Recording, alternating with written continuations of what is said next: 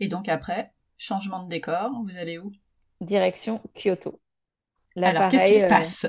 En train, le voyage extrêmement sympa puisqu'on voyait le mont Fuji depuis le train. Ah, trop bien. Euh, ouais, disons que en plus que ce soit pratique et propre, il faut dire qu'il y a un beau décor. Donc vraiment, les transports en commun au Japon, je recommande. Euh, donc voilà, jusqu'à Kyoto, ça a été un gros changement de décor. Moi, j'ai adoré, ça a été ma ville, euh, ma ville préférée au, Japon. Disons que Tokyo, c'est impressionnant. Beaucoup de, de, gratte-ciel, de grands immeubles, de très grands édifices euh, architecturaux, de temples, tout ça. Kyoto, c'est beaucoup plus ancien. c'est quand même un peu plus à taille humaine, même si ça reste une très grande ville. Mais moi, c'est ce que c'est quand même ce que je préfère. Il y a vraiment des bâtiments anciens en bois. Euh, c'est beaucoup plus petit. On se balade et autour de nous, il y a des immeubles qui font deux, trois étages. Moi, je trouve ça très rassurant. Quand ça fait 30 étages partout, je me sens un petit peu moins bien. On voit plus le ciel. Donc, euh, non, j'ai vraiment beaucoup aimé, euh, beaucoup aimé Kyoto. Alors, est-ce que tu peux nous donner quelques détails de ce que vous avez vu et d'où vous êtes allé? Alors là, on a fait beaucoup de, beaucoup de temples. On a fait le pavillon doré je n'ai pas le nom en japonais, mais qui est absolument incroyable. Je crois que c'est la visite qu'on a fait où il y avait le plus de monde, donc pas très agréable euh, pour ça. Mais il faut avouer que c'est sublime. Ce serait comme un touriste qui vient à Paris et qui se plaint parce qu'il y a du monde à la Tour Eiffel. Oui, mais il faut dire que c'est normal. c'est incroyable quand même. Donc ça, on a fait le pavillon d'argent qui était très très beau aussi. Euh, les jardins sont très très beaux. C'est tellement paisible. Et ce qui est fou d'ailleurs, c'est qu'il y a énormément de monde, mais ça reste assez silencieux. Est-ce qu'il y avait principalement des Japonais avec vous ou vous avez repéré d'autres types de touristes? Oui, c'est énormément de Japonais. Eh, c'est pour ça que c'est calme. Ouais, ah oui, oui, de toute façon, on voit, on voit la différence. Hein. J'ai une anecdote à ce sujet. J'ai perdu mon portable dans le métro à Tokyo. Je l'ai oublié. Parce que Charlie râlait, la poussette, machin, fallait sortir. Je l'ai laissé, mais vraiment, je l'ai laissé poser. Donc là, un peu la panique et tout, surtout que dans ma coque de portable, j'avais mes deux cartes bleues, mon permis de conduire et ma ah carte. bah oui Vraiment, j'ai tout perdu. Et donc, euh, j'ai un peu paniqué en sortant. Euh, j'ai croisé un Français qui m'a dit Oui, je suis désolée, j'ai entendu ce qui vous arrivait. Euh, allez demander au poste de police ou dans le métro parce que hum, ici, on retrouve toujours tout. Donc, je suis allée demander et effectivement, ils avaient retrouvé mon ah portable à, un autre, à une autre porte de métro parce que quelqu'un l'avait rapporté. Donc, je, je, suis allée le chercher. là où je voulais en venir, c'est que les Japonais sont extrêmement respectueux et ne sont pas voleurs. Et suite à ça, j'ai appris qu'il n'y avait quasiment pas de vols au Japon et que dans 98% des cas, quand il y a des vols, ce sont des étrangers. Oui, c'est ce que j'allais dire, c'est pas des Japonais. C'est pas des Japonais. Mais c'est génial, enfin, le truc improbable ailleurs. Euh, tu ah perds euh, ton téléphone, déjà, même sans les cartes de crédit, tu le retrouves jamais, quoi. Ah oui, puis alors, je précise qu'évidemment, je l'ai retrouvé avec les cartes de crédit. Hein. Ah bah oui, je m'en doute. Eh, soulagement. Oui, c'est ça. Donc non, il y a beau avoir, euh, il y a beau avoir du monde, c'est beaucoup de touristes japonais, ça reste très calme. C'est quoi l'atmosphère dans les temples? Alors c'est marrant parce que à l'intérieur des temples, quand on peut rentrer, il y a quelque chose où on sent que c'est assez ritualisé et euh, quelque chose de très respectueux. Après, je ne m'y connais pas assez dans la culture pour savoir ce qu'ils font exactement, mais on voit des petits signes qui sont faits, ce genre de choses. Alors qu'à l'extérieur, c'est vraiment très photo très selfie. Euh, ah oui. On veut sa photo souvenir. Euh. À l'extérieur, au final, les touristes japonais sont des touristes comme les autres. Ça beau être des temples, ils font, ils font des photos comme tout le monde. alors qu'à l'intérieur, c'est un petit peu plus ritualisé, ouais. Ok. Je peux te rajouter quelque chose sur, sur ce qui était marrant dans les temples, c'est qu'il y a énormément de Japonais qui viennent faire des photos en costume traditionnel. C'est chouette ça. Donc, je ne sais pas si c'est des photos de mariage, parce que Parfois, on voit que c'est des couples, mais euh, parfois, on voit plusieurs filles qui viennent ensemble, euh, plusieurs hommes qui viennent ensemble. Et donc, souvent, à l'entrée des temples, il y a des boutiques, enfin, à l'entrée, disons que devant les temples, il y a des boutiques où on peut louer des costumes. Puis alors, vraiment, le costume en entier, ils font la coiffure, le maquillage, les chaussures, euh, tout, pour faire ces photos en costume traditionnel dans les temples. C'est quelque chose qui est très, très courant là-bas. Et c'est assez amusant à voir. En plus, ça rend vraiment la chose très, très photogénique. Hein. Ah bah oui, pour vous aussi, c'était cool. Ah oui, c'est ça, les costumes sont magnifiques. Mais euh, c'est pareil, c'est vrai que pour nous, c'est marrant parce qu'en France, c'est quelque chose qu'on n'a jamais vu. On va pas aller faire notre photo devant la Tour Eiffel avec un béret et une baguette de pain. et là, c'est un peu la sensation que ça, que ça donnait vu de l'extérieur. Je trouvais ça, je trouvais ça vraiment très très joli. Qu'est-ce que vous avez vu d'autre à, Kyoto? On a fait euh, le plus grand temple dont je ne me souviens toujours pas le nom en japonais, où il y a énormément de torii. Il est très très connu parce qu'il y a ces photos avec les torii à perte de vue, les fameuses portes rouges. Ah oui, je... alors j'ai pas le nom non plus, mais c'est j'ai l'image. Ouais, ça craint de pas se souvenir de ça. mais oui, ça c'était euh, c'était absolument sublime. On a eu une petite journée off parce qu'on s'est pris que de la pluie. Euh, ça fait partie, euh, ça fait partie du jeu. On a donc goûté plein de cafés dans la ville. on a fait les marchés couverts. Il y a des marchés couverts qui sont très sympas où on a goûté plein de choses. C'est aussi quand même ce qui est marrant au Japon, c'est de pouvoir, de pouvoir goûter tout ce qui cuisine et qui n'a absolument rien à voir avec ce qu'on pourrait goûter en France. C'est assez marrant, mais il y a des boutiques où je me suis arrêtée pour acheter des choses parce que c'était joli. Parce que c'est vrai que c'est très joli ce qu'ils cuisinent, c'est très minutieux, très petit. Mais alors, par contre, je savais même pas si ce que j'ai acheté c'était sucré ou salé. Vraiment, aucune idée de. Et tu as eu euh, des surprises?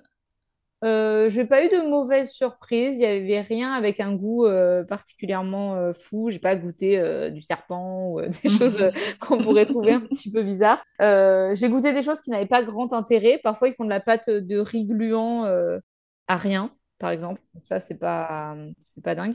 Après, il y avait des petites choses qui étaient très bonnes. Euh, ils font des mochis au chocolat et aux fraises. Ça, c'est déjà beaucoup plus sympa.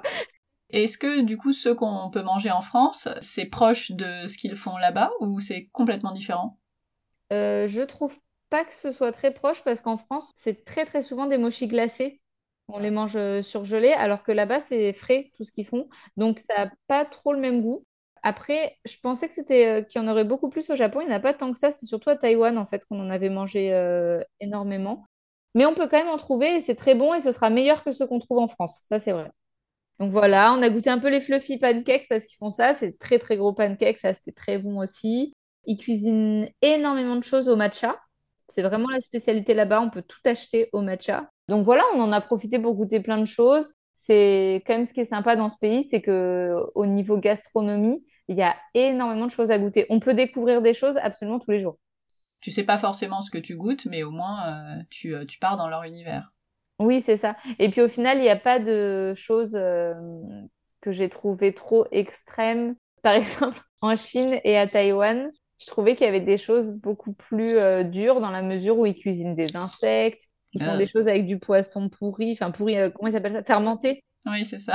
ce genre de choses qui sont vraiment pas bon. Au Japon, il n'y a pas ce genre de choses. Pour nos petits palais d'Européens, ça, passe mieux. voilà, ça passe beaucoup mieux. Et euh, le Japon, c'est le pays du thé. Est-ce que, euh, enfin, et la Chine aussi, il y en a plein, mais le Japon particulièrement, je trouve. Moi qui aime beaucoup le thé, je rêve de faire une cérémonie du thé traditionnelle. Est-ce que vous avez fait ça? Oui, oui, oui. L'agence nous avait prévu euh, une cérémonie du thé à Kyoto, justement. Donc, c'était très beau. C'était dans une petite maison traditionnelle en bois où ils ont justement euh, tous les pans de mur en, vous savez, euh, comment s'appelle cette espèce de papier blanc. C'était euh, c'était vraiment très joli. Donc, c'était une dame qui était en tenue traditionnelle, qui nous a montré tout le déroulement, ce qu'on devait dire, tout ça. Elle nous a fait donc, forcément, c'était au matcha. Et c'était très intéressant très bon d'ailleurs parce que j'aime pas du tout le matcha et là-bas je l'ai trouvé très bon donc on sent que c'est pas le même thé et qu'il le prépare différemment par contre, ça, vraiment, on l'a fait avec Charlie et c'était l'horreur. C'était ma question qui suivait, comment ça s'est passé avec Charlie, parce que c'est long quand même. ouais, c'est ça, ça a duré une heure. On avait amené un petit peu des jeux, des, petits, des petites figurines, des petits puzzles, euh, et nous avions eu un carnage. Euh, franchement, à la fin, on s'est dit non, mais là, faut en rigoler parce que parce que c'est pas possible. il nous a, il a jeté les jouets dans le thé qu'elle venait de préparer. vraiment, c'était drôle. Heureusement, elle était gentille. Très, non mais c'est pas grave. Heureusement que là-bas, quand même, il avait la cote parce que c'est un petit garçon qui est tout blond à bouclettes. Donc pour les Japonais, c'est très, euh, c'est ce qu'ils n'ont pas l'habitude de voir. Donc il se faisait un petit peu tout pardonner. mais, euh, mais non, c'était, c'était pas évident. Si euh, s'il y a des gens qui ont envie de le faire, qui sont en couple avec des enfants, Franchement, si vous pouvez faire garder les enfants ou le faire chacun votre tour, je vous le recommande parce que c'est. Ouais, c'est compliqué pour, les petits. Ouais, ouais. c'est ça. Oui, il se passe pas grand chose. Il faut être euh, concentré, euh, ah, écouter. Euh, donc pour eux, c'est silencieux. Mais oui. à un an et demi, deux ans, c'est pas du tout jouable. Non, c'est clair.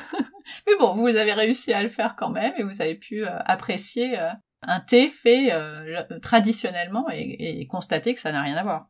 Oui, c'est ça. Après, on était content de le faire quand même. Pareil, Tony est un grand amateur de thé, donc il était content de d'essayer ça. Mais euh, c'est vrai que sur la deuxième activité qu'on devait faire avec lui, c'était euh, l'origami, qui est très très sympa aussi. Euh, là, pour le coup, Tony est allé le balader. On a fait l'origami, on a fait l'ikebana, les deux. Ah oui. Très très sympa les deux. Et les deux fois, Tony l'a baladé pendant la moitié, moi je l'ai baladé pendant l'autre moitié. On s'est on s'est relayé parce que c'était pas jouable. Avec bah, faut trouver des astuces. Ouais, exactement. Donc, euh, donc euh, pour les couples, voilà, du soutien et du relais, hein, ce que je peux vous conseiller. Ça, vous l'avez fait aussi à Kyoto, l'ikebana et le et l'origami? Oui, c'était euh, au même endroit, sauf qu'on avait une activité par, par jour, parce qu'on voulait pas trop enchaîner justement avec Charlie. L'endroit était vraiment très très sympa pour ça. On a adoré les gens qui nous ont reçus, donc, donc on ne peut que recommander. Alors, l'origami, je pense que tout le monde sait à peu près ce que c'est. L'ikebana, pas forcément. Est-ce que tu peux nous rappeler Oui, c'est vrai. Euh, l'ikebana, c'est l'art floral japonais. Donc, c'est l'art de faire des compositions florales. Et euh, en fait, on se rend compte que c'est quelque chose qui déjà ne ressemble pas du tout à ce qu'on a en France. Ils offrent pas du tout des bouquets de fleurs comme on fait euh, nous. C'est des compositions avec différentes tiges. Alors, on a une tige de, de bois séché, par exemple. On a une tige avec euh, une fleur, on a une autre tige avec des feuilles, et il y a un angle précis pour chaque. Enfin, c'est quelque chose de très, euh, de très calculé. Et pareil, c'était euh, très intéressant de voir le sens qu'ils mettent derrière, comment ils font ça, ce que ça veut dire, les significations qu'ils y mettent. Et pour le coup, je suis pas passionnée par les fleurs, même si j'aime bien recevoir un bouquet comme tout le monde. Et malgré ça, j'ai vraiment trouvé ça très très intéressant. je le recommande ça fait partie de leur culture, donc. Euh. C'est exactement ça. Disons que quitte à aller au Japon, alors c'est sûr qu'il y a plein de choses qui sont drôles d'aller découvrir euh, euh, leur quartier coloré, toutes leurs boutiques avec toutes leurs figurines partout, ce genre de choses. Mais après, c'est vrai que la cérémonie du thé, le combat de sumo, l'origami, l'ikebana, c'est vraiment des choses qui font la culture japonaise. Et je conseille vraiment de les essayer parce que on comprend beaucoup mieux comment ils vivent et comment ils sont, en fait, grâce à ça. Ah oui, complètement. Tout est minutieux. Tout ce qu'ils font est minutieux. Et c'est vrai que on comprend que quand on fait tout avec euh, tant de précision, ben on comprend aussi que derrière, ils soient aussi respectueux, aussi propres. C'est vraiment euh, leur culture qui est comme ça.